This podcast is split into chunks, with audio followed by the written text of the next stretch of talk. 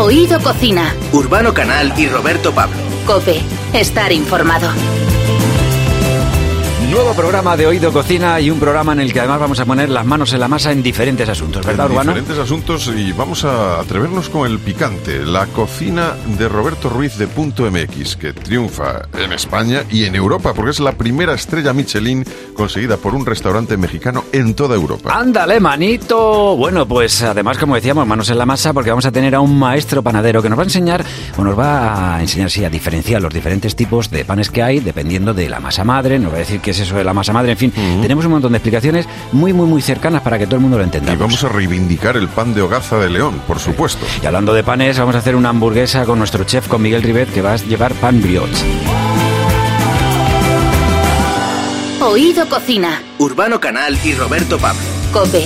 Estar informado. Dime qué tal te trataron los años, dónde te tiene el destino.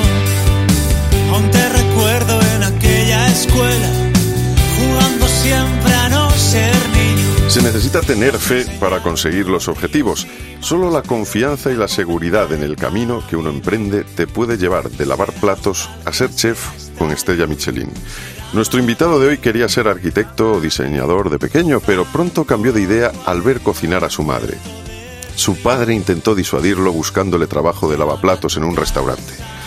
Quería que viese lo duro que es el trabajo en una cocina, pero el efecto fue justo el contrario. Descubrió allí su verdadera pasión. El camino no es fácil, claro. Reconoce que alguna carne se le quedó dura, alguna se le quemó y que hizo explotar una licuadora. Pero en México supo aprovechar los lunes de resaca de los cocineros titulares para hacerse un hueco y acabaría abriendo su propio restaurante. El salto a España fue para tan solo tres meses, pero llegó aquí y lleva ya más de 10 años y ha conseguido todo un hito, conseguir la primera estrella Michelin que se concede a un restaurante mexicano en España. Roberto Ruiz, chef de Punto MX, bienvenido a Oído Cocina. Muchísimas gracias, muy contento de estar aquí, después de esa presentación además. Hombre, es que de- todo es cierto, además, no, hemos- no- no nos hemos inventado. la tenemos escrita para todos igual y cambiamos el nombre, ¿no? Perfecto, muy bien. Pues lo han hecho muy, lo han redactado de maravilla. Ciertamente. Primer restaurante mexicano en recibir una estrella Michelin y dos soles Repsol, no nos olvidemos. ¿Cómo recuerdas ese momento en que te lanzas a abrir Punto MX en un local del barrio de Salamanca en Madrid que estaba vacío por entonces? Pues lo recuerdo con mucho gusto, lo recuerdo con mucha ilusión de lo que teníamos ahí, que era lo que nos sobraba era ilusión, no teníamos experiencia, no teníamos ni idea de lo que iba a ser. Tampoco sabíamos ni queríamos que fuera un restaurante gastronómico, lo único que queríamos era que fuera un buen restaurante para ir a comer comida mexicana de forma correcta, ¿no? Eso es- esa era la única aspiración. Y con esa aspiración nació Punto MX. Y con el grito de guerra que era no nachos, no maná. O sea, no se va a escuchar maná nunca y no se van a dar de comer nachos jamás. ¿no? Eso Pero ¿y es eso? buenísimo. ¿Eso por qué? Pues porque para mí era como los peores estereotipos. O sea, siempre que entraba aquí, cuando llegué, yo llegué en el 80, en el 2005, perdón, España, y en todas las tiendas entrabas y estaba Paulina Rubio, todo lo que daba y Maná también. Y sí. y sí es México, pero hay mucho más México todavía. Y la comida, pues era lo mismo, ¿no? No son nachos. O sea, en México no comemos nachos, aunque hay elaboraciones muy parecidas a esas. Pero era un poco como poner eso de referencia de esos clichés de México Mm. que existen, que son México, pero en punto MX no los ibas a encontrar. Nachos, Queríamos te refieres, perdón, a la comida, que no haya ningún nacho que nos esté escuchando y piensa que en México se comen Efectivamente, no, nachos. en todos no los digo, no, hago pasa absolutamente nada. Así es. Eh, O sea, que lo abriste porque entonces no había ningún mexicano en Madrid donde pudieras disfrutar de la auténtica cocina mexicana. Sí, era eso. Yo como cocinero llegué aquí, trabajaba en una cocina de innovación y cuando la primera vez que me llevaron a comer comida mexicana con los compañeros chefs, eh, un francés, un holandés y un catalán y así, entonces era como un chiste, ¿no? Entonces, eh, vamos a comer comida mexicana, era un restaurante muy emblemático de esa época de, de, España y fuimos y todo tenía queso, todo tenía como un montón de... Y, y sí es México también, no el que yo quería mostrar, hay otro México de una gastronomía muy sofisticada y muy... Eh, de mucha, mucha tradición y muy técnica. Y entonces eso, bueno, pues era la idea, mostrar ese, ese México, ¿no? Porque siempre estos compañeros un poco cabrones, porque no es la otra forma, no hay otra forma de decirlo, me decían es que así como en México todo va con queso, todo parece que ya te lo comiste. Y entonces eso me fui como jabalí herido después de esa comida. Y el resultado de esos son 14 años estar aquí sentado con ustedes. 14 años ya que llevas aquí. ¿no? Sí, 14, Tremendo. 14. ¿Y por, por qué? Eh, claro, tenemos esa idea ¿no? de, de México. Quizá es un poco para que lo entienda la gente, ¿no? Es como el, el típico que te viene aquí a España y que espera que esté todo decorado con toros y tal, capotes y te ofrezcan paella y, y poco más. Entonces eso... Es que México es, mucho mucho, más. más. grande que España, además, y tiene muchas zonas, muchos eh, Bueno, estados. su capital casi es como España. o sea, Claro, entonces, Sí, tal cual, sí. entonces eh, realmente hay una variedad tremenda de, de cocina. ¿De, de dónde coges tu inspiración primera, no? Para, o sea, de, de todas las partes o, o hay algún tipo de cocina mexicana que es la que más te entusiasma? Yo siempre, perdón, tengo como referencia, bueno, la comida mexicana en Ciudad de México, que es de donde yo soy, Mm. se come en las calles, se come en las esquinas. Y de mi generación, yo tengo 45 años, no teníamos referencia ni de grandes restaurantes de cocina mexicana. Los grandes restaurantes de cocina mexicana empiezan en México hace 10 años, más o menos. Yo ya no vivía ahí. Pero los mexicanos no comíamos comida mexicana en restaurantes, la comíamos de la tía, de la abuela, de la esquina, del señor que hace los tacos y todo eso. Eso es lo que está increíble de, de- de tener que interpretar eso y llevarlo a un restaurante de alta gastronomía y todo esto, pues es una licencia que nos damos. Yo me la doy y es un, es un privilegio, ¿no? Poder Claro. tra- eh, eh, tras- eh, traducir esa cocina y esos sabores, llevarlos a un restaurante y ver cómo el taco de suadero que yo me comía con una carne de guayú en su momento, de algo así, con técnica y todo eso. Sigue sabiendo ese taco, pero parece que estudió en Londres ese taco, ¿no? Es una cosa así de... es una cocina más o menos de punto MX. Bueno, que estudió en España, más bien. Así es. Aparte, o sea, est- estábamos eh, hablando de esa variedad. ¿Qué guisos serían, por ejemplo, típicos que a lo mejor aquí no se conocen de México? Ya, aunque no los estés tú elaborando, digo, para, para el restaurante, pero que, por ejemplo, si tú vas a México, ¿qué te pedirías? Iría a casa de, de la mamá y le diría, hazme esto. Pues mira, la en México somos muy soperos, con con muchas, muchas sopas y aquí eso es súper desconocido, ¿no? Entonces, está la sopa de tortilla, la sopa de médula, un mole de olla, un mole, yo llegaría a mi casa a pedir, bueno, a la casa de mi madre a pedir un mole de olla, que es una especie de sopa muy, muy densa, como un cocido, más Vale. o menos, mexicano. Después de eso, eh, la cocina de casa, comer unas puntas a la mexicana, comer un pescado a la veracruzana, esas cosas Ajá. de cocina tradicional que tienen tocado, mucho, mucho, mucho sabor, Sí. pero que en restaurantes es difícil llevarlas y transmitirlas de esa forma, ¿no? Hay, hay un contexto que se necesita. La comida mexicana muchas veces sucede para fiestas, los tamales y todo esto. Entonces, el contexto, bueno, como aquí, ¿no? También eh, la paella y todo esto, es difícil a lo mejor hacerte una gran paella para ti solo. Claro. Normalmente es un tema festivo Sí. que reúne gente y todo esto, ¿no? Eso nos lo heredaron y lo aprendimos muy bien. Qué bueno. Está el tema que efectivamente los tamales, o el- hablabas eso de los pescados eh, veracruzanos, el guachinango, lo recuerdo perfectamente. ese- No le una- insultes al invitado, No, hombre. no, ese- Así me dijo este dicho eso- guachinango. No, eso es gachupín, lo que has oído. No insultes a la anfitrión. Cabrón. Bueno, ¿qué te decían cuando decidiste abrir un... eh, La, la gente, los amigos? Ya, ya has dicho que, bueno, que, que te recibiste varias cornadas por decirte, voy a abrir un restaurante mexicano, pero no va a ir de, de eso de, de poner aquí sombreros mexicanos, los colores de la bandera, va a ir de, de comida mexicana de verdad. ¿Qué te decían? ¿Estás loco o qué? Pues eh, los amigos mexicanos, no, eso sí apoyaban porque el mexicano siempre es, eh, aunque te haya pasado lo que te haya pasado, ¿cómo estás? Bien, ¿no? Es la respuesta siempre de un mexicano y así somos. Entonces, Sí. esto no cambió aquí y todos apoyaban y les gustaba la idea de poder hacerlo. Primero porque ya habían comido en casa muchas veces y decían, bueno, pues esto ya vamos a poder, poder comerlo en otra parte y así. Y, y la gente aquí, bueno, había como, había un poco de todo. Eh, yo creo que eh, somos culturas bien diferentes y en eso se notó muchísimo. Los mexicanos, yo lo decía hace un momento, eh, yo nunca tu- tenemos tiempo los mexicanos para esperar a que las cosas se compongan o que vayan mejor y todo esto. El, el punto MX nace en el 2005, que es eh, pues una época, no, en el 2012, perdón, que es una época pues bastante co- complicada económicamente, ¿no? Sí. Estábamos y eso para nosotros fue oportunidad, oportunidad de tener un local en un sitio donde normalmente habíamos buscado en Malasaña, pero eran carísimos en esa época los locales por ahí. Y encontramos en el barrio de Salamanca uno mucho, pero mucho más accesible Fíjate, ¿eh? que lo que era el barrio de Salamanca. La- lo que dicen de las crisis normalmente, ¿no? Que, que hay quien sabe aprovechar. ¿no? Para nosotros, a los mexicanos, es un hábito. Es que o la sabes aprovechar o vas a pasar tu vida por enfrente de ti. Así es que hay que hacerlo. No tienes que, no, te- no hay forma de esperar.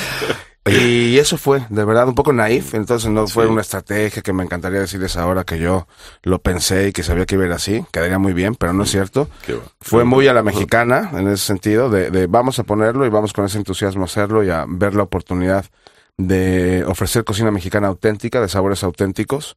Y lo demás, bueno, pues fue comprometerse con el restaurante y con el equipo durante yo, yo me, me, prometí, así como demanda mexicana también, de eh, voy a estar un año aquí todo el día, ¿no? Desde el primero entrar y el último en irme. Eh, eso dio muy buenos resultados. Como todo, siempre mientras más le dedicas, pues te da muy buenos resultados. Logramos a, hacer un equipo muy bueno. Y también algo que vale la pena decir es que eh, lo pusimos en el lugar indicado. O sea, España recibe muy bien eh, las comidas eh, y Madrid también las comidas extranjeras. Hay un vínculo histórico entre México y España que no se los voy a enseñar yo, todo el mundo lo sabemos. Hugo pero Sánchez. Que Hugo Sánchez, entre otras cosas, por ejemplo, efectivamente el Chavo del Ocho y tantas cosas más que, que esos vínculos culturales que siempre han existido, ¿no? Así que... efectivamente. ¿Cuántos años tienes? Ahí está yo, 45. 45, o sea que te fijaste en mi nombre, porque yo tengo 50, o sea que yo nací antes, o sea que tú fuiste el que, vale, o sea, tú, tú copiaste. Pablo, no lo dudes, no lo dudes, así tocayo. Eh, estabas hablando y fíjate, hace justo en el programa anterior eh, tuvimos eh, de invitado a Coquemaya, al gran Coquemaya, que es un disco vamos, también para digerirlo y, estar nutriéndote de él, es apasionante. Y él eh, nos hablaba, por ejemplo, de la parte gastronómica, aunque él sea un músico, siempre le sacamos la parte gastronómica a los grandes artistas, y nos hablaba de los tacos, nos hablaba de, la, de la cocina mexicana. Te digo porque, imagínate ahora, quien nos esté escuchando, que esté en su casa, se lo esté planteando, para que tú le digas cómo se podría hacer con eh, los ingredientes que puedan conseguirse hoy aquí, hoy en día fácilmente en, en España, cómo se podría hacer un, un taco, una cocina, un, un, guiso mexicano auténtico.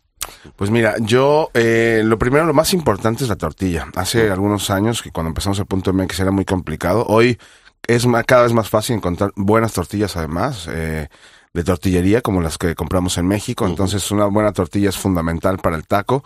Después siempre hay algo que sea untable, ¿no? Puede ser la salsa, puede ser un guacamole. Yo que hoy también cada vez es más fácil encontrar un buen aguacate aquí y poderlo machacar, ponerle un poquito de jalapeño, cebolla y unas gotas de lima o limón, como decimos en México.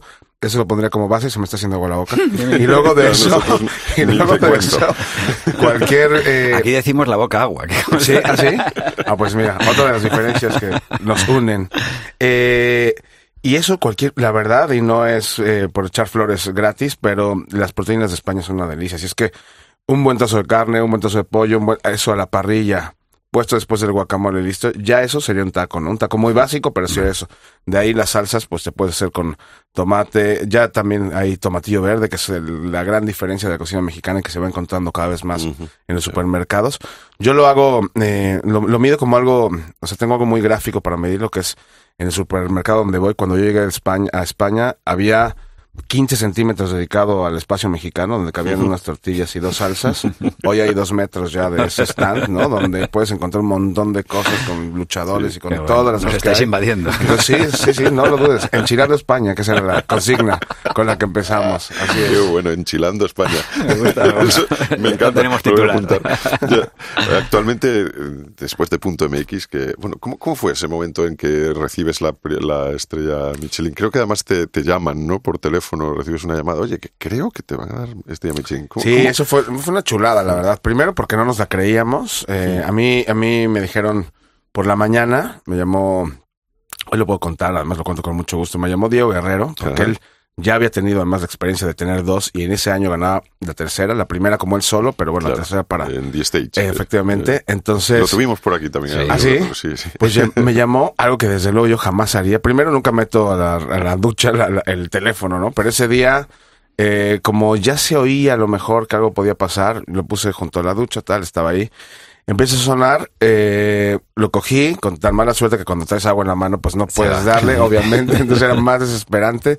Estaba llamando Diego, lo logré y me dijo, güey, ¿qué crees? Que igual fuiste eres el primer mexicano que tiene una estrella Michelin. Y me dijo, estoy seguro, no te han llamado para decirte nada. Yo, no, no, no, todavía no sabía, no tenía esa información. Eh, 15 o 20 minutos después nos confirmó también que estaba en la gala eh, eh, que, que, bueno, pues que éramos el primer restaurante mexicano en haber ganado una estrella Michelin. La verdad, pues es una chulada, como decía, es un gustazo. Nos vino en un momento también de mucha tensión y mucha presión para el restaurante, impuesta por nosotros mismos, bastante friki, por cierto, entonces, de mi parte. Entonces, eh, es una palmadita en la espalda increíble, decir, bueno, pues mira, toda la presión que estabas metiendo y toda la exigencia y eso, ha valido la pena. Y, y no te la crees, no te, no te la crees y, nos, y la empiezas a, empiezas a entender la magnitud de lo que tiene, o sea, de lo que significa cuando al día siguiente te empiezan a llamar de Singapur o de Corea o de no sé qué, porque nosotros hay que mencionar que el punto MX ya tenía en esa época siete meses y medio de lista de espera, que eso era una locura y para un restaurante mexicano era una locura.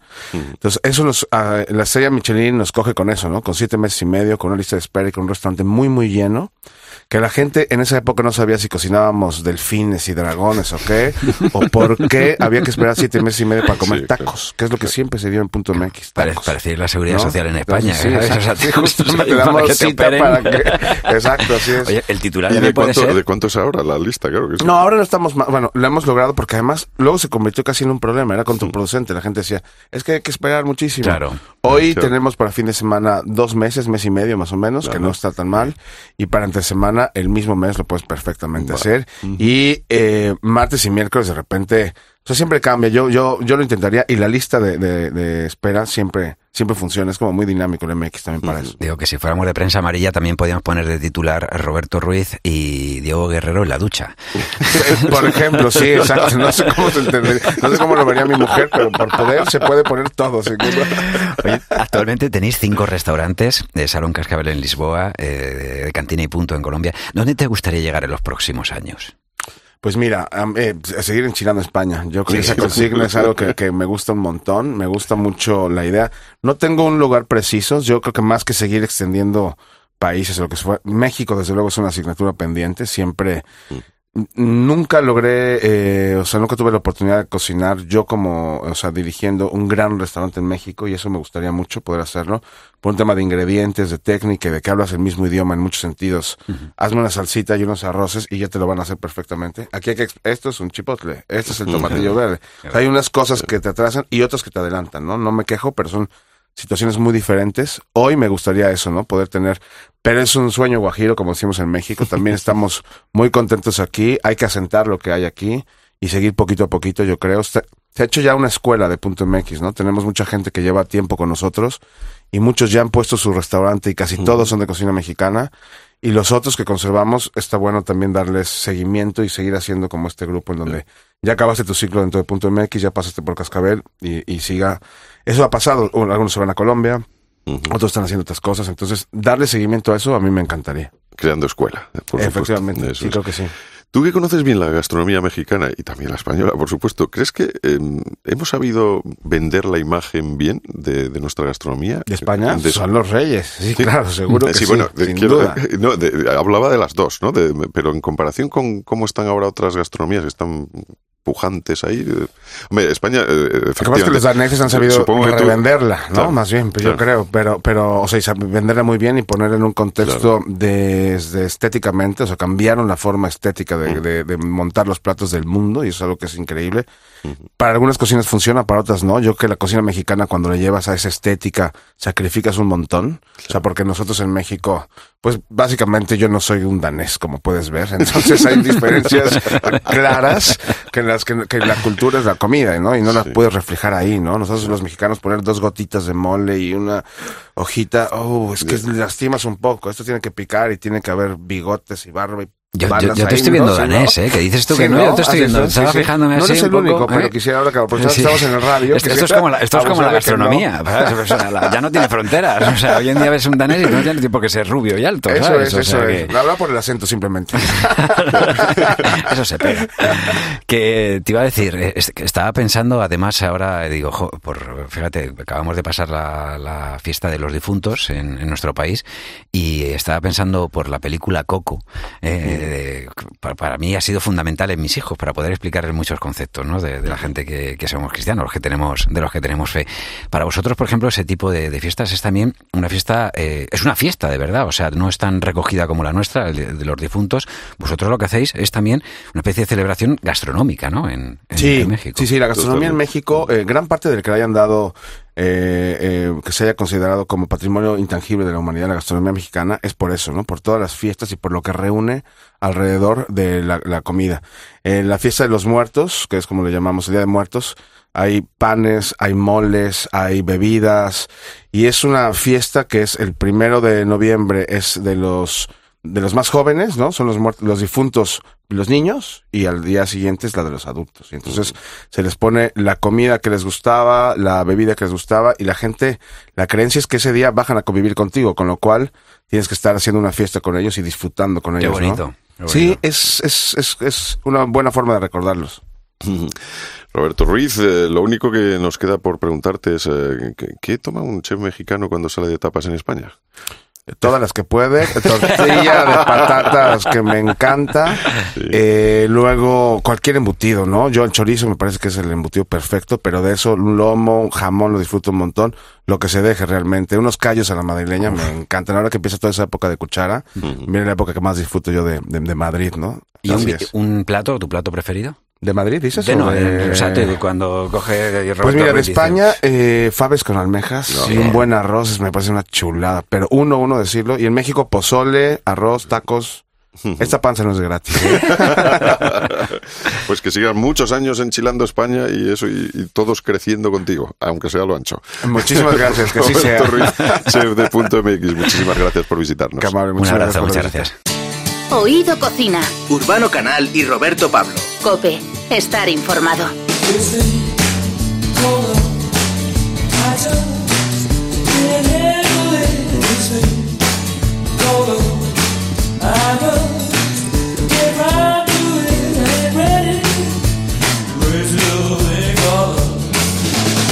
Y seguimos con el pan nuestro de cada día. ¿Qué pasa ahora con el pan? Toda la vida nos hemos alimentado con buenos bocatas de las barras de pueblo, de las de siempre, las que hacían las abuelas en casa, pero ¿sigue existiendo ese pan? Ese pan que duraba una semana y que no se ponía duro. Vaya maravilla, esto era fantástico. Manuel Flecha es panadero y ganador del Campeonato Nacional de Panadería Artesana y también del Premio Miga de Oro, o sea que sabe de lo que vamos a hablar. Dime, Manuel, que te veo ahí corrigiendo. ¿Qué, qué pasa? Eh, no soy el campeón de España de panadería, sino ha sido mi sobrino. ha sido tu sobrino. Vale, bueno, pero entonces Bueno, en el ADN se queda está. todo en familia. Todo en familia. Además participa en Buenos Días con Pan, una campaña impulsada por la Organización Interprofesional de Cereales Panificables y Derivados que pretende inculcar a los más pequeños los beneficios del pan. Bueno, pues bienvenido, Manuel. ¿eh? Gracias.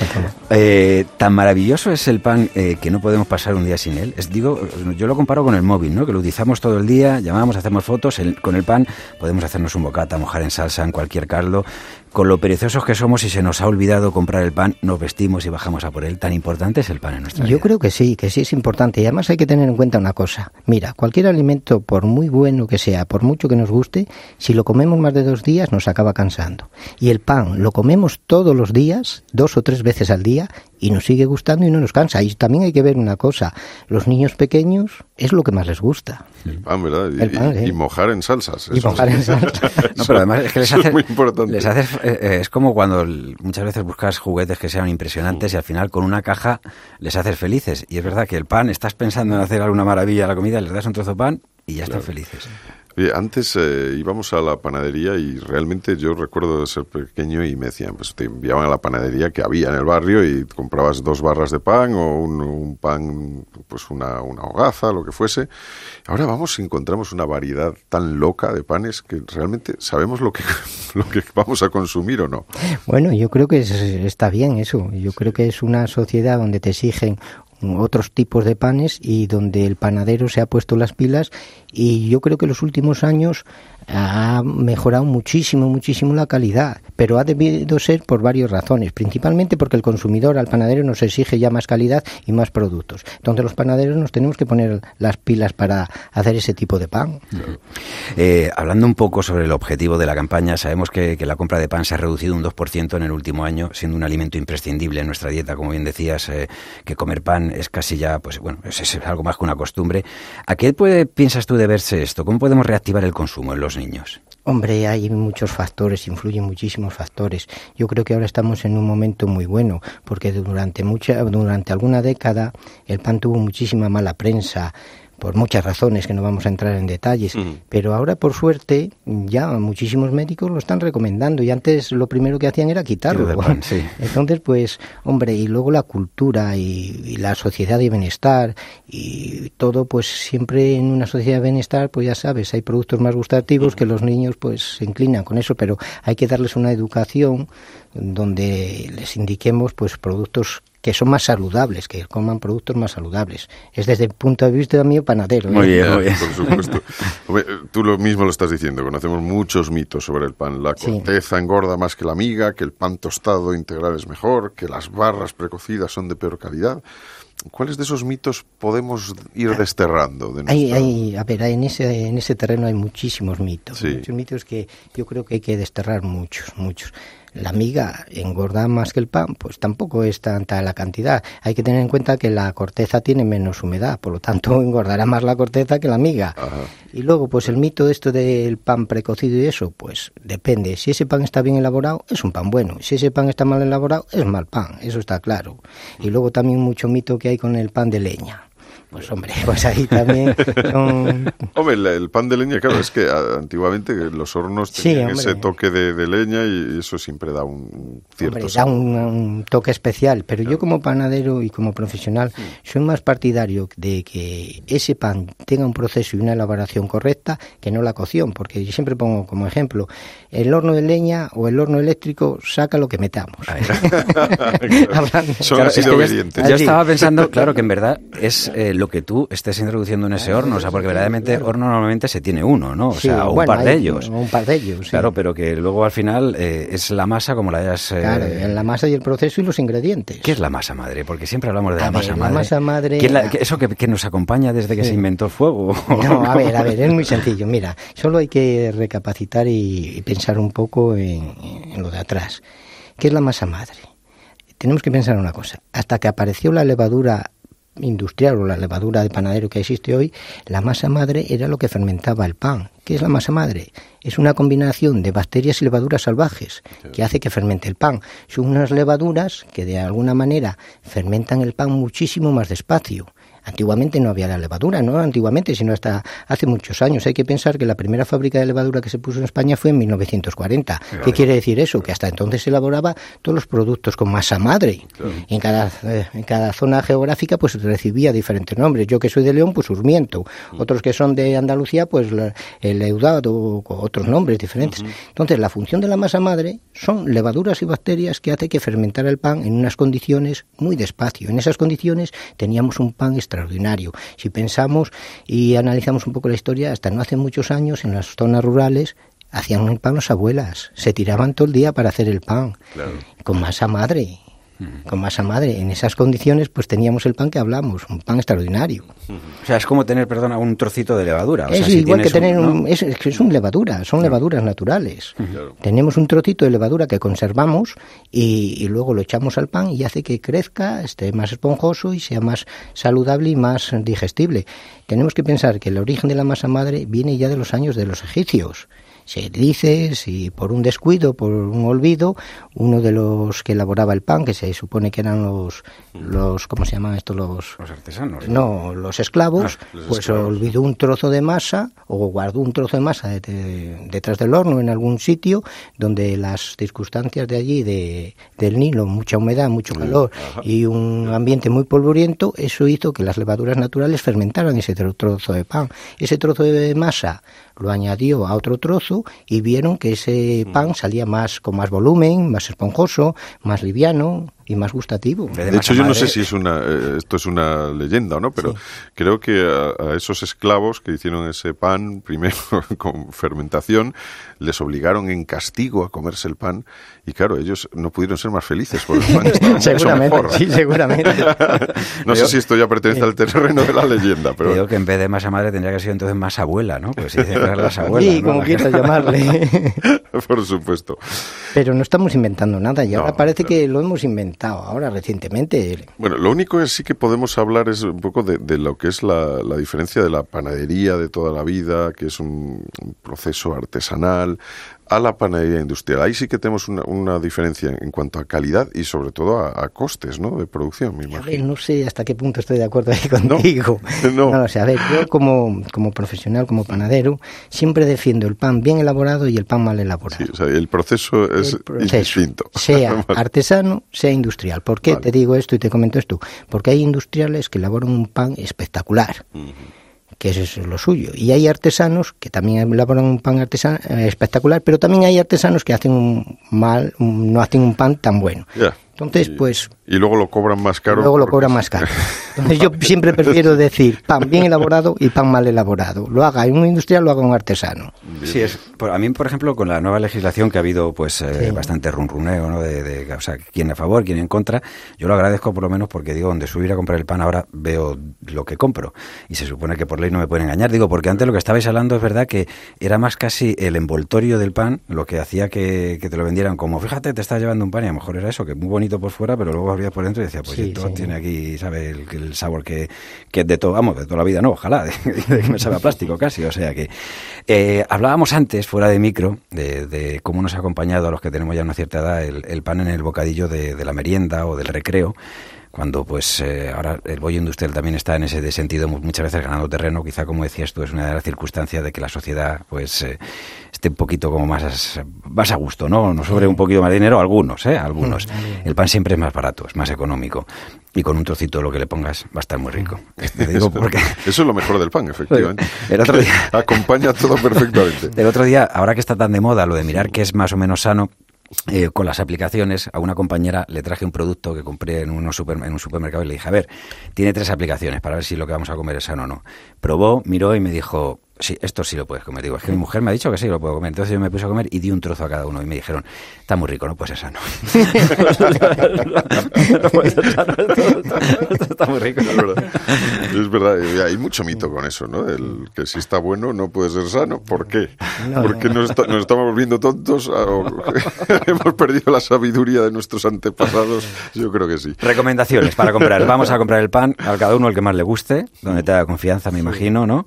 Y, y, luego, pues, de las variedades que hay, ¿tú cuál piensas? A ti, por ejemplo, que como maestro panadero, ¿cuál es el que más te gusta? A mí, hombre, me, todos los panes que estén bien elaborados me gustan, sea cual sea, pero si me te mandas a elegir con, por alguno, como buen leonés, pues la hogaza de león. La hogaza de león, a ver, yo me, me he criado a, con ello, o sea, está, a la vista está que bastante bien. de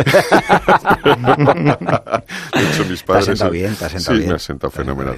¿Y cómo se puede, o sea, porque estamos hablando todo el rato de pan bien hecho, eh, ¿Qué debemos apreciar en un buen pan? Aparte de pues eso, que esté crujiente, que tenga pues un cierto sabor.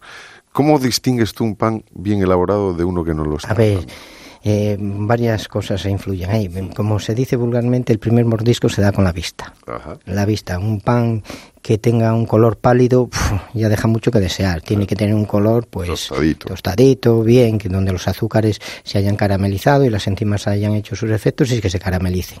Luego el segundo y muy importante, todos cuando bebemos el vino o vamos a una comida, siempre olemos el vino. Uh -huh. Huele a tal, tal. El pan pasa igual hay que abrirlo, darle el, la vista, hay que olerlo y hay que olerlo. Y si el pan no tiene aroma, ya nos está... Mm, mm. Y vale. ahora si el pan tiene un aroma agradable, un aroma pan pan, ya nos está diciendo que ha tenido un proceso correcto, que ha tenido una fermentación larga. Mm. Y luego, pues la miga, que sea una miga húmeda, que no sea una miga, como decimos vulgarmente los panaderos, que sea paja. Ajá. Que sea una miga húmeda, consistente, que te deje un sabor bueno en la boca, que te apetezca volver a repetir. Eso ya te está ahí. Y luego, pues la conservación una buena conservación, porque un pan si no se conserva mucho, pues tampoco es lo más ideal.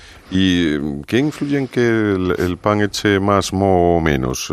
¿Más? Mo. mo que se moezca, digamos, el pan. A ver, tenemos... claro, depende de la conservación, evidentemente, pero... Depende de la conservación, el sitio donde conserve, la humedad que tenga, influyen muchísimas cosas, pero hay que tener en cuenta que tampoco es malo el moho. No, ya. que a ver, Dice, no, muchas no, veces me dicen, oye, que a los tres días me salió moho en el pan. Digo, pues es la mejor señal que es un pan natural. Exacto. Porque si no sale... Eso es lo que quería que, que explicases, claro, porque sí. es que parece que eso, ah, no, es que se me ha enmohecido el pan, claro. Sí. O sea, uno, uno de estos que lleva no sé cuántos estos conservantes, evidentemente no se va a. Cuando un pan aguanta ahí días y días sin un salir moho, o sea, deja mucho. que- Además ya no tienes ni que, ni que meterle el cabral, les Ya, digo. ya. O sea, ya directamente lo tienes ahí. Ya lo tienes. Manuel Flecha es panadero y es el tío de, eh, el del miga de oro, que eso es muy, muy importante. Claro. Enhorabuena con- a tu sobrino, por Con supuesto. nosotros eh, en Oído Cocina y le hemos planteado el reto, y está por aquí también Oscar, que queremos ir un día a grabar en vídeo pues una de esas masterclass que das, que además, como decíamos en esta campaña que están eh, llevando a cabo por toda España, por toda la geografía española, para que los niños se den cuenta de lo afortunados que somos no sé si fueron los egipcios o quién, de quien inventó el pan, y, y a ver que esa tradición haya continuado, que algunas tradiciones se pierden, menos mal que la del pan ha continuado, y además hay que decir que es de los productos que, que encima económicamente podemos decir que, que se- en el mercado se mantiene barato. O sea, por, hay, que- habrá panes un poco más caros, pero hasta el más caro es económico comparado con el resto de, de alimentos. O sea que muchas gracias. Un placer.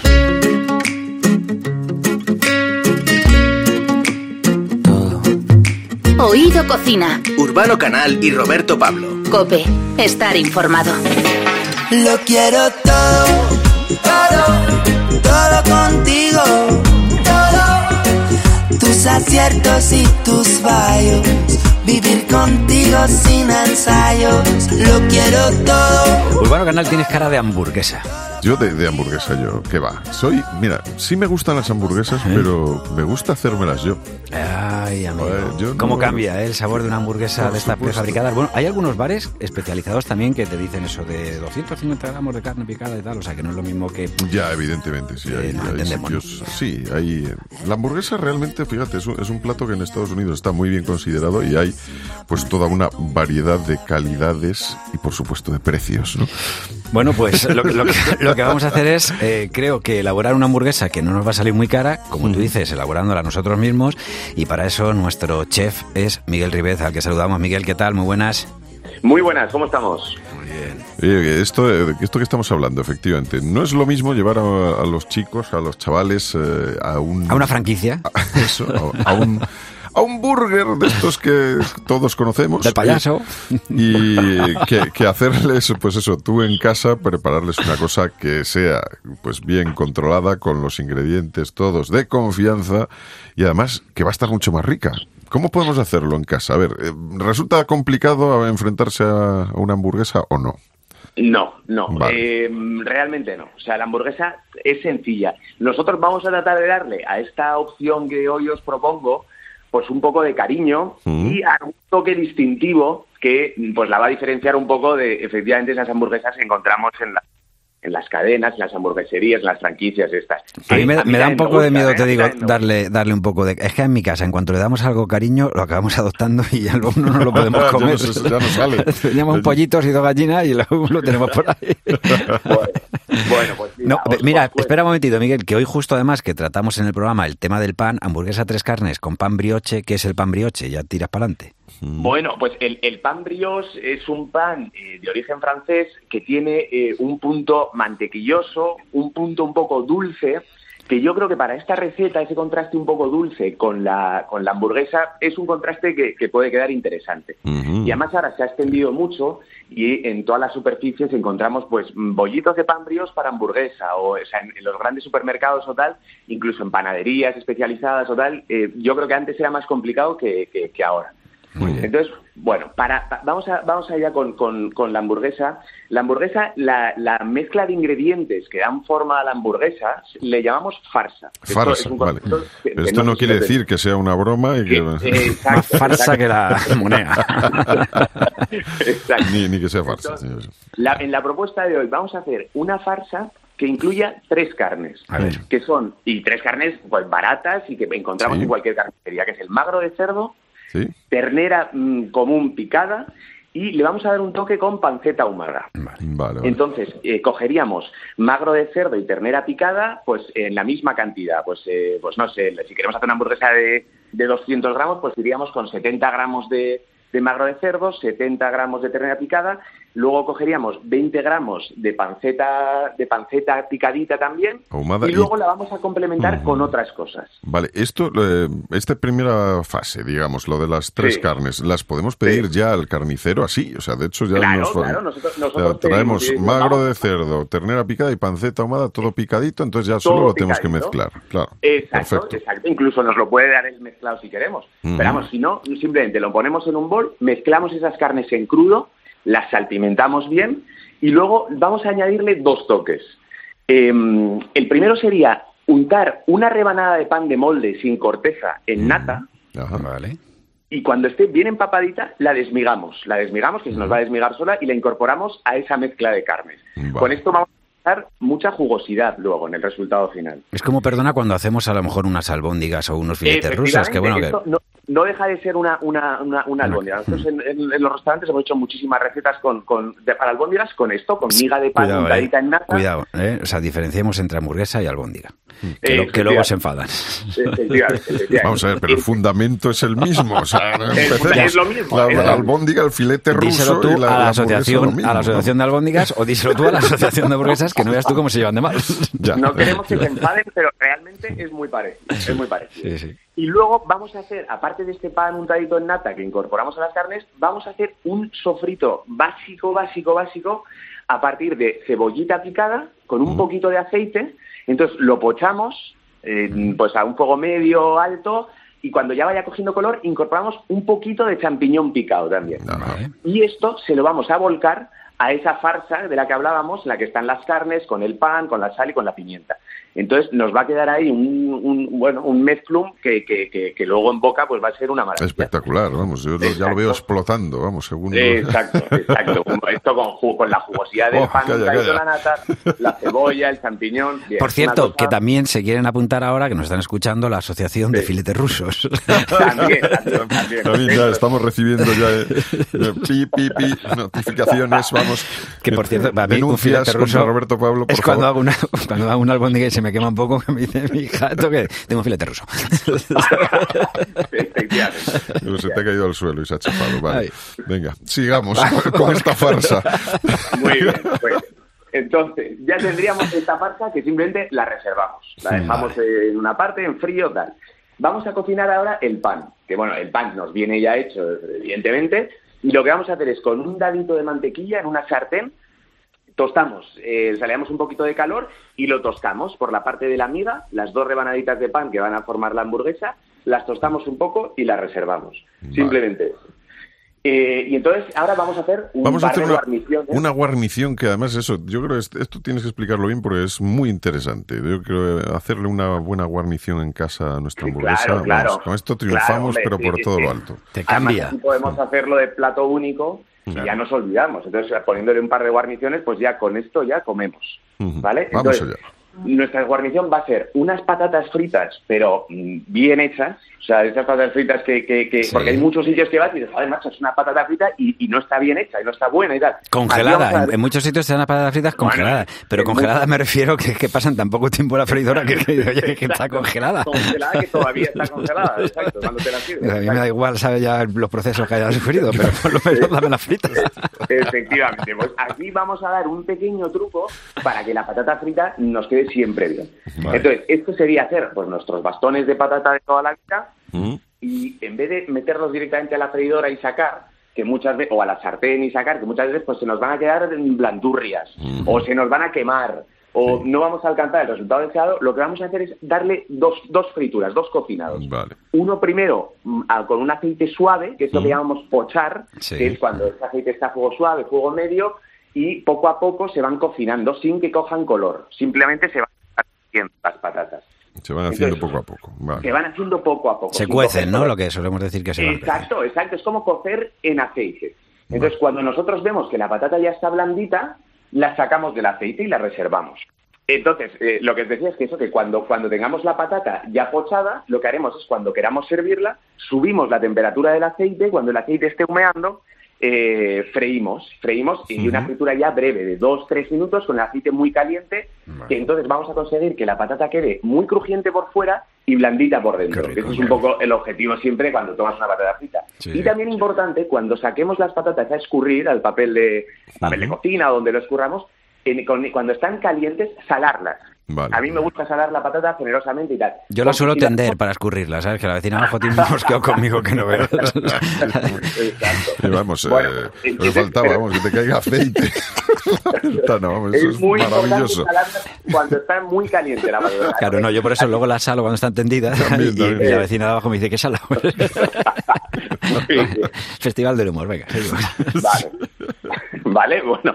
Y, eh, entonces- y el otro, la otra guarnición serían unos piquillos confitados. Ajá. Aparte, creo que en el programa anterior hablamos de un piquillo relleno Sí, y tal. de y- ensaladilla. Bueno, exacto, exacto. Y ahora lo que vamos a hacer es eh, confitarlo. Compramos nuestro bote de piquillo asado, que también tenemos en todas las grandes superficies, supermercados, lo que sea, y lo que hacemos es partiendo de una sartén en frío, los echamos, Sí. ponemos un poquito de sal, un poquito más de azúcar y hay un toque también importante que es echar un chorrito de bourbon, si tenemos, ¿eh? si no, no pasa nada. Pero el bourbon es muy aromático y le va a dar un, y le va a dar un punto. Bueno, pues eh, si no se tiene bourbon, pues siempre hay algún resto de botella por ahí que ha sobrado de, de navidades y tal, que puede Exacto. hacer el apaño, ¿no? Una de whisky o de, de ron, ¿no? Por- Vale. Lo ideal es bourbon, pero tengamos.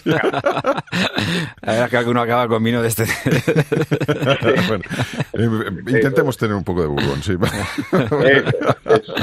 Está, bueno, hombre. Claro. Bien. Sí, sí. Entonces, y lo, y lo vamos a cocinar pues unos 15 minutos tapado, a fuego muy suave, esos piquillos con el azúcar, la sal y el chorrito de bourbon, lo tapamos y lo dejamos cocinando a fuego muy suave unos 15 minutos. Chorrito es que no es una sopa.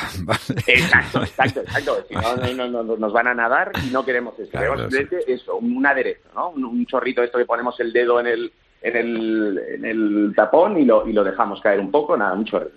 Vale, ¿y cómo, cómo arreglamos todo esto entonces ahora? ¿Cómo lo juntamos y lo, plan- lo plantamos en la mesa? Vale, tenemos nuestras patatas fritas, nuestros piquillos confitados y ahora simplemente queda planchar la hamburguesa, Eso. que también es un, es un tema importante.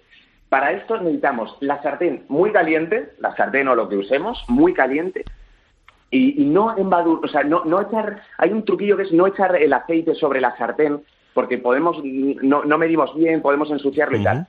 Lo que, lo que yo propongo es bañar la, la hamburguesa con el aceite, o sea, echarle bueno. el aceite en la hamburguesa con las manos, ma- manosearla un poco incluso, y ya echarla en la sartén. Vale. Una vez la tenemos en la sartén, es importantísimo no andar estrujando la hamburguesa, Ah, mira, aplastándola, pues yo se lo hacía mal. dándole, dándole vueltas constantemente, porque ahí lo único que estamos haciendo es eh, Soltar los jugos, ¿no? Claro, no, no, no. No, no hay que, no hay que exprimirla, hay que dejarla. Exacto, hay que dejarla. Pues yo, yo, suelo, yo suelo pagar con ella, tú nuevamente sabes todo el mal rollo que llevo. Entonces, claro. Efectivamente, efectivamente. Es algo que, que suele pasar y no es bueno. No es Vale. bueno. Luego viene el karma y ella te lo devuelve siendo una hamburguesa seca y desabrida, vamos. Eso es portarse. Exacto. No, pero Entonces, Miguel, pero mira, nos decía, me estaba contando ahora Rosa, que es que Sí. nos está hoy haciendo de- en la parte técnica pues eh, esta grabación, y me decía que ella, por ejemplo, eh, lo que hablábamos de la guarnición, de, bueno, de la guarnición, ¿no? En este caso, la cebolla y, y el champiñón, que lo ponen aparte Sí. como si fuera guarnición. Dice, por Pues los también. niños. Pero yo digo que mejor por los niños que esté dentro, porque si no lo ven, ¿no? Si no lo ven, no se suelen enterar, efectivamente. Eso, eso, eso es un tema. Aparte, hombre, la cebolla así y el champiñón son sabores amables. Pero vamos, No, lo que pasa es que el niño de Rosa tiene 36 años y estudia detective. Entonces, Sí, sí, ya lo descubre. entonces claramente fuera de la puerta. Lo descubre todo. Tiene esa mala costumbre. Un buen bueno. plato de cebolla. No, pero bueno, entonces, eh, eso, ya no sé ni dónde estábamos, ¿sabes? Claro, evidentemente. Algo de una hamburguesa. Eh, Es, es evidente que Eso, te hemos, eso, te hemos despistado con todo esto, que era lo que. Bueno, pretendíamos. pues- Bueno, pues pues se trata de, en la plancha, recapitulando, em- embadurnamos un poquito de aceite la hamburguesa en vez de echarla en la, en la plancha o en, el- o en la sartén y la ponemos a hacer. Y la ponemos. Aparte, por cierto, la pancetilla que, que hemos metido en la farsa sí. también va a soltar grasa y también se va a freír la hamburguesa en esa salsa. Entonces, la dejamos por el lado, em, la tenemos el tiempo que, o sea, si queremos que la carne esté muy hecha, la dejamos más tiempo, si no, le, la tenemos poco tiempo, le damos la vuelta y sobre esa parte ya cocinada ponemos nuestro, nuestro, mm, una trancha de queso. Yo propongo el queso mental. A mí el queso mental Ajá. me gusta mucho, es muy sabroso.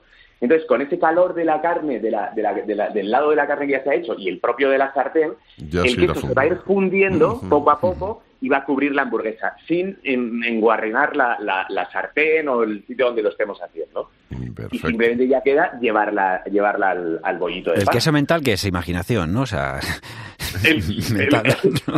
es, es- es- un queso, a ver, es un queso que es aromático, es sabroso, a mí, Vale, a mí vale. me gusta. Si no podemos poner el queso cheddar o, o el que queramos. El emmental, querido Watson, ese es lo que tenemos que poner.